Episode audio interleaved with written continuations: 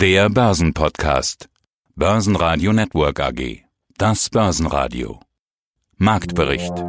Im Studio Sebastian Leben, Brian Morrison und Peter Heinrich. Außerdem hören Sie den globalen Anlagestrategen Heiko Thieme mit Moimir Linker im Gespräch. Vermögensverwalter Uwe Wiesner zur Frage, ob der Markt vielleicht doch immer recht hat. Carsten Klude, Chefvolkswirt von MM Warburg zur besten Börsenwelt. Marc Momberg von Apo Asset zum Jubiläum der drei Dachfonds Apo Piano, Apo Mezzo und Apo Forte. Und David Hartmann von Fontobel zu chinesischen Aktien wie Baidu. Sie hören Ausschnitte aus Börsenradio-Interviews. Die ausführliche Version finden Sie auf börsenradio.de. Wenn Ihnen der Podcast gefällt, helfen Sie mit, abonnieren Sie uns und geben Sie eine positive Bewertung. Dem DAX fehlt am Dienstag die Power und das, obwohl die Amerikaner aus dem Feiertag zurückkehren. Da es dort aber rote Kurse gab, schlug der DAX die gleiche Richtung ein. Minus 0,3% auf 14.065 Punkte blieben zum Schluss. Da half auch ein guter ZEW-Index nicht. Dieser ist nämlich überraschend auf den höchsten Stand seit September 2020 gestiegen. Kein neuer Rekord, aber die 14.000 hält. Dafür konnte der MDAX im Laufe des Tages ein neues Allzeithoch erreichen und einen neuen Rekord und eine neue runde Marke gibt es auch beim Bitcoin. Die 50.000 Dollar Marke wurde geknackt. Der ATX in Wien stieg 0,3% auf 3.023 Punkte. Mein Name ist Carsten Klude, ich bin Chefvolkswirt bei MM Warburg Co. in Hamburg und leite hier auch das Asset Management. Und wir blicken einmal an die Börse. Was ist denn da alles passiert? Einiges. Ähm, man könnte sagen, an der Börse geht's richtig gut. Der DAX steht über 14.000, USA auch auf Rekordständen und aus Japan gibt es ebenso Aufwind.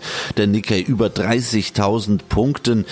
Man könnte sagen, äh, keine Krise an der Börse. Was ist denn da los? Ja, also für Aktienanleger kann man fast von der besten aller Welten sprechen. Sie haben es erwähnt, wir haben viele historische Höchststände bei den verschiedenen Aktienindizes. Die USA preschen mal wieder ganz vorne voran. Dort sind die Kurse besonders stark gestiegen. Dann auch äh, in den Emerging Markets, insbesondere in Asien, eine sehr positive Entwicklung.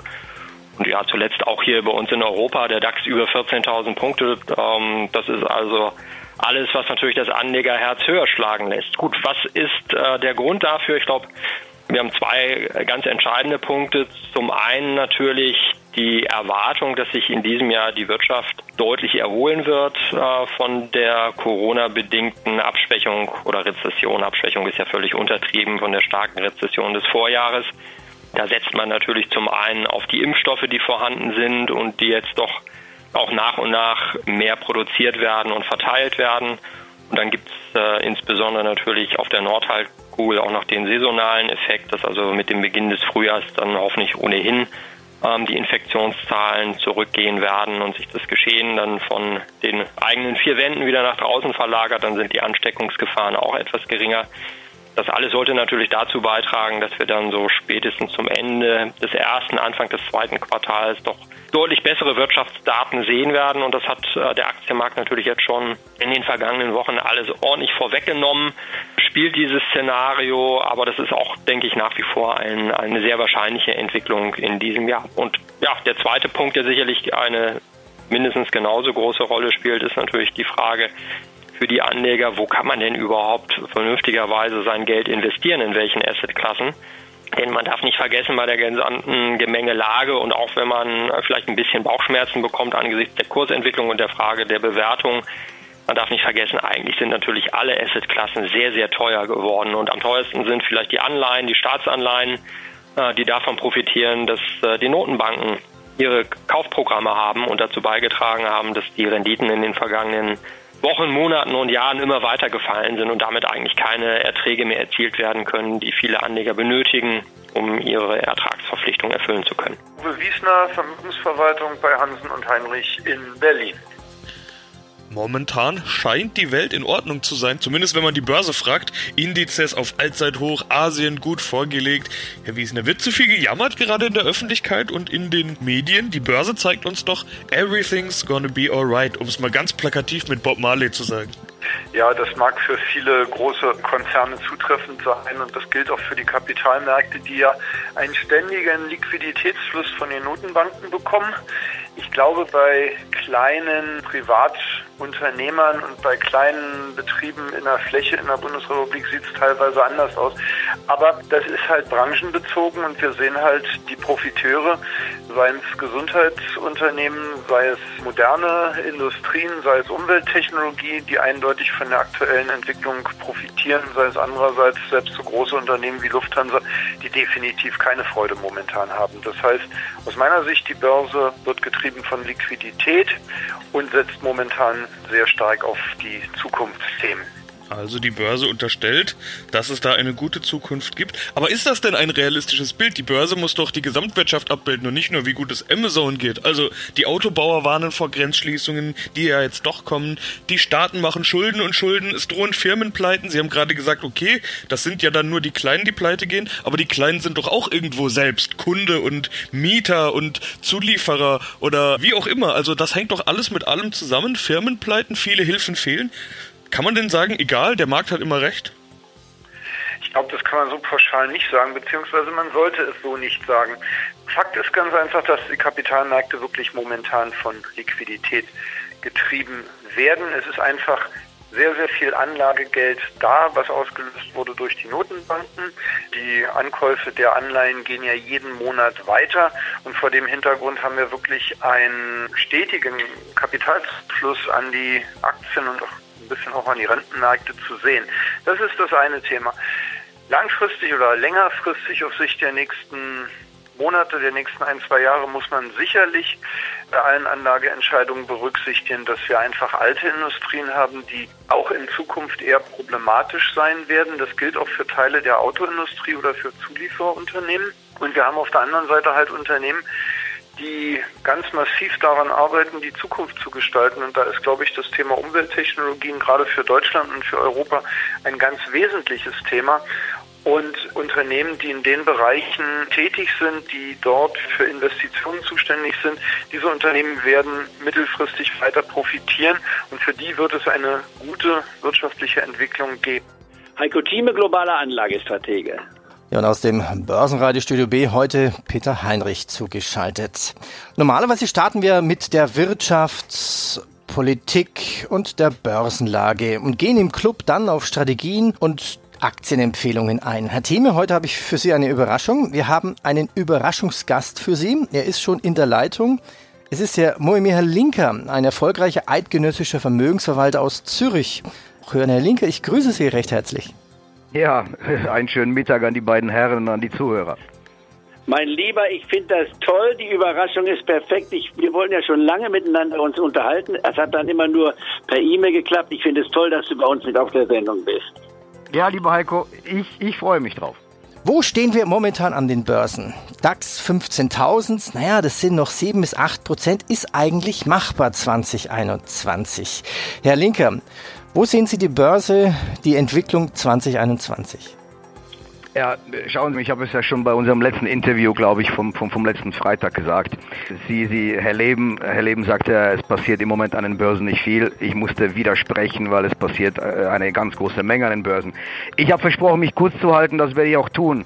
Die Notenbanken werden weiter feuern. Wir sehen eine Ertragslage, eine Ertragssaison hinter uns, die herausragend gelaufen ist, gerade im Technologiesektor. Ich gehe davon aus, dass der DAX absolut das Potenzial hat, dieses Jahr Geschichte zu schreiben. Wir müssen schauen, wie schnell die Impfungen voranschreiten. Wir müssen schauen, wie groß der Konsumstau ist. Wir müssen schauen, wann wieder geflogen wird, wann wieder gereist wird, wann wieder Flugzeuge gekauft werden. Aber nichtsdestotrotz, wenn das Ganze passiert, sind die 15.000 für mich absolut in greifbarer Nähe. Aber ich sage klipp und klar, es ist noch viel, viel, viel mehr drin und wir könnten dieses Jahr noch Geschichte schreiben und ganz Großes erleben. Herr Thieme, wo stehen wir an den Börsen? DAX 15.000? Ja, ich würde das sogar für nicht zu optimistisch halten, denn meine Prognose selbst heißt ja 15.000 bis 16.000. Ich würde einen Indexanstieg, der weit über die 16.000 in diesem Markt gehen könnte, als übertrieben ansehen und sagen, man greift dann auf das Jahr 2022 voraus. Aber 15.000 bis 16.000, da sind wir beide uns einig. Nun sind wir beide ja auch Optimisten, aber auch Visionäre, möchte ich sagen. Und ich lese seine Kommentare immer mit großem Interesse, denn ich war in den Medien und auch in unseren E-Mails und dann auch unseren persönlichen Treffen. Wir waren ja zusammen vor einem Jahr, nachdem wir uns gesehen hatten. Ich war nach Davos. Also das sind Dinge, die mich immer freuen, dass es auf der Börse Visionäre gibt und auch Personen, dazu gehört er natürlich auch, die die Dinge begründen können. Denn es ist richtig, wir kommen aus einer der größten Depression oder Rezession heraus, die zwar nur ein, rund ein Quartal dauert im vergangenen Jahr, bedingt durch Corona, also durch ein künstliches Element beziehungsweise einen schwarzen Schwan. Und seitdem beginnt eine Erholung. Wir haben noch die Nachwirkungen von Corona, da gibt es vielleicht noch Überraschungen. Und das könnte dann bei mir eben auch dann mal die 10 bis 15 prozentige Korrektur bedeuten, von der ich auch ausgehe. Und das heißt im Klartext, ich gehe davon aus, in diesem Jahr, um mal große Bandbreiten zu setzen, 11.500 im schlimmsten Falle, das wäre gut 15 Prozent, ein bisschen mehr sogar noch, aber keine Bässe. Und nach oben in 16.000, das ist die Bandbreite. Und wir sind jetzt im neuen Höchststand. Gestern war ja auch wunderbar, am Rosenmontag, nicht wahr? Neues Rekordtuch. Wer kann sich da schon beschweren? Aber man Mehr zu dieser Diskussion hören Sie in der neuen Ausgabe Heiko Thieme Club. Stärkste Gewinner im DAX waren die Deutsche Börse mit plus 1,8%, die Deutsche Bank mit plus 2,7% und Infineon mit plus 1,4%. Stärkste DAX-Verlierer waren RWE mit minus 1,5%, E.ON mit minus 1,7% und Schlusslicht Deutsche Wohnen mit minus 1,8%. Das ist schon Wahnsinn. Also in China, dort wo die ganze Krise begonnen hat, äh, da scheint sie auch mittlerweile schon quasi zur Vergangenheit äh, zu gehören. Äh, Sie haben schon richtig gesagt, man hat es jetzt dann dennoch geschafft, äh, im Jahr 2020 mit einem positiven Wirtschaftswachstum eben noch aus dem Jahr rauszugehen. Äh, die Wirtschaft ist immerhin noch um 2,3 Prozent gewachsen, was jetzt für chinesische Verhältnisse nicht allzu viel ist. Wahrscheinlich der schlechteste Wert, so wie ich gelesen habe, seit 1976 aber immerhin noch ein Wachstum generiert. Und äh, ja, ganz vorne mit dabei sind da natürlich äh, die Internetkonzerne in China. Wobei die sich auch so breit aufstellen äh, mögen wie die Internetkonzerne, die wir hier im westlichen Bereich kennen. Schauen wir auf Baidu, das ist so ein klassisches äh, Suchmaschinenunternehmen. Auch das streckt die Fühler aus in Richtung Elektromobilität. Also da steckt noch viel Potenzial dahinter. Ja, genau. Also Baidu, das ist quasi Chinas Antwort äh, auf Google, die bekannteste Suchmaschine in China, gehört äh, mit Alibaba und Tencent äh, zu diesem Erfolgstrio der BAT-Aktien, die so in der vergleichbar sind wie in der westlichen Welt eben die Fang-Aktien. Ja, Im Gegensatz zu den anderen beiden Unternehmen hatte dann äh, Baidu in jüngerer Vergangenheit eben auch so ein bisschen äh, mit einer Krise zu kämpfen. Da sind vor allem die Jahre 2019 und 2020 zu nennen. Da war es eben so, einerseits, dass es die chinesische Regierung äh, einerseits in die Geschäfte mit integriert hat. Äh, das wurde vom Markt äh, nicht so positiv aufgenommen. Und auf der anderen Seite ist es eben so, als Suchmaschinenhersteller hat Baidu eben vor allem äh, mit Werbekunden sein Geld verdient. Äh, dann hat eben TikTok als äh, Plattform bzw. als App den Markt betreten. Es war ein komplett anderes Angebot als Baidu, aber dennoch ist es eben TikTok gelungen, wichtige Werbekunden abzujagen von Baidu, denn es ist eben so, dass auch die Budgets bei den Werbekunden begrenzt sind und es da eben einen Wandel hin zu TikTok gab. Ja, und äh, infolgedessen hat man eben dort gemerkt, dass man sich jetzt äh, nicht rein auf das Suchmaschinengeschäft fokussieren kann, sondern eben auch äh, jetzt neue Märkte erschließen muss. Und hier hat man vor allem die Themen künstliche Intelligenz und autonomes Fahren eben für sich erkannt. Und ähm, gemeinsam mit äh, Risikokapitalgebern möchte man deswegen einen Chip-Hersteller etablieren, da dann eben die notwendigen Chips herstellen soll, äh, die zum autonomen Fahren benötigt werden. Man hat es jetzt auch geschafft, äh, mit einer chinesischen Millionenstadt, mit Genshu, eben ein entsprechendes Abkommen zu unterzeichnen und hier sollen jetzt äh, zeitnah eben schon die ersten 100 Robotaxis eben verfügbar sein, um das ganze Thematik äh, autonomes Fahren eben dort zu testen. Und äh, das wurde eben vom Markt äh, positiv aufgenommen. Die Aktie, die hat sich eben seit Dezember, kann man schon so sagen, als Kursrakete etabliert und äh, man steht aktuell bei 320 US-Dollar und äh, konnte somit äh, die Schwächen aus den vorherigen Jahren eben mehr als überkompensieren und auch auf fünf Jahre gesehen hat die Aktie schon über 100 Prozent zugelegt. Ja, guten Tag, mein Name ist Marc Momberg. Ich bin der Leiter des Portfolio Managements äh, bei der Astro Asset Management GmbH und bin seit 2003 im Unternehmen und damit seit 17 Jahren dabei. dann feiern sie ja fast auch ein Jubiläum, aber eben nur fast. Die Multi-Asset-Dachfonds werden nämlich 20, also noch ein paar Jährchen länger. Gleich drei Fonds bei ihnen, Apo Piano Inca, Apo Mezzo Inca und Apo Forte Inca. Jetzt muss man ja eins gestehen, über Dachfonds reden wir bei uns im Programm gar nicht so oft und ich habe auch das Gefühl, dass die gar nicht mehr so beliebt sind, zumindest hört man es nicht mehr von allen Seiten. Deshalb mal ganz provokant formuliert zum Einstieg. Sind Dachfonds Schnee von gestern? Was würden Sie entgegnen? Wenn ich jetzt mal aus dem Fenster schaue, auch wenn der Schnee gerade schneit, würde ich sogar sagen, Dachfonds sind eher Neuschnee.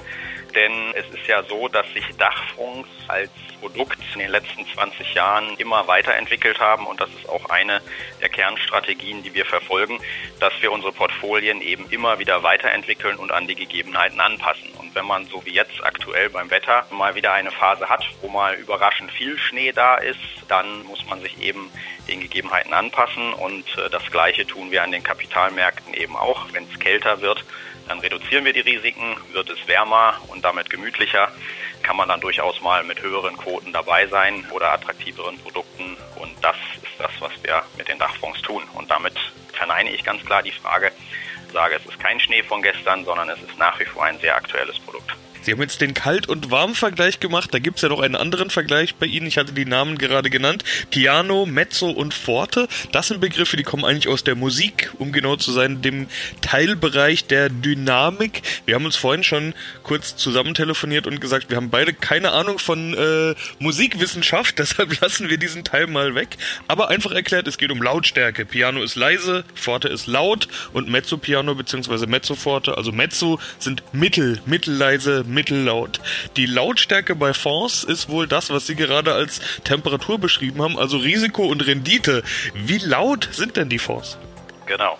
Ja, also natürlich soll man bei allen unseren Produkten am Ende des Tages damit gut schlafen können, sodass wir nicht die Anleger aufschrecken wollen, aber in die auf Neudeutsch Asset Allocation, also in die Vermögensverwaltung oder Vermögensaufteilung übersetzt, bedeutet es bei uns, dass der Piano eben ein Fonds der leisen, ruhigen Töne ist. Das heißt also, wir investieren mindestens 51 Prozent in Rentenfonds zu 49 Prozent können wir entsprechend in Mischfonds investieren und Aktienfonds werden bis zu 35 Prozent beigemischt.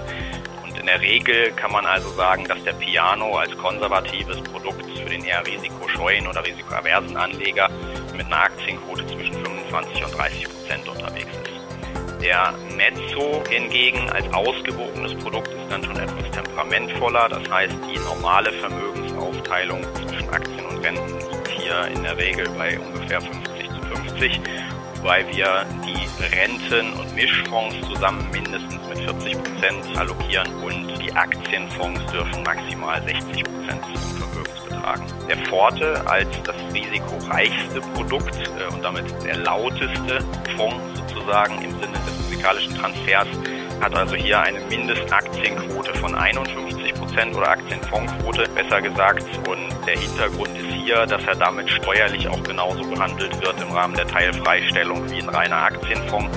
Das heißt also, dass die Anleger hier in diesem Fall auch diesbezüglich keinerlei Nachteile haben im Vergleich zu einem reinen Aktienmandat. Börsenradio Network AG Marktbericht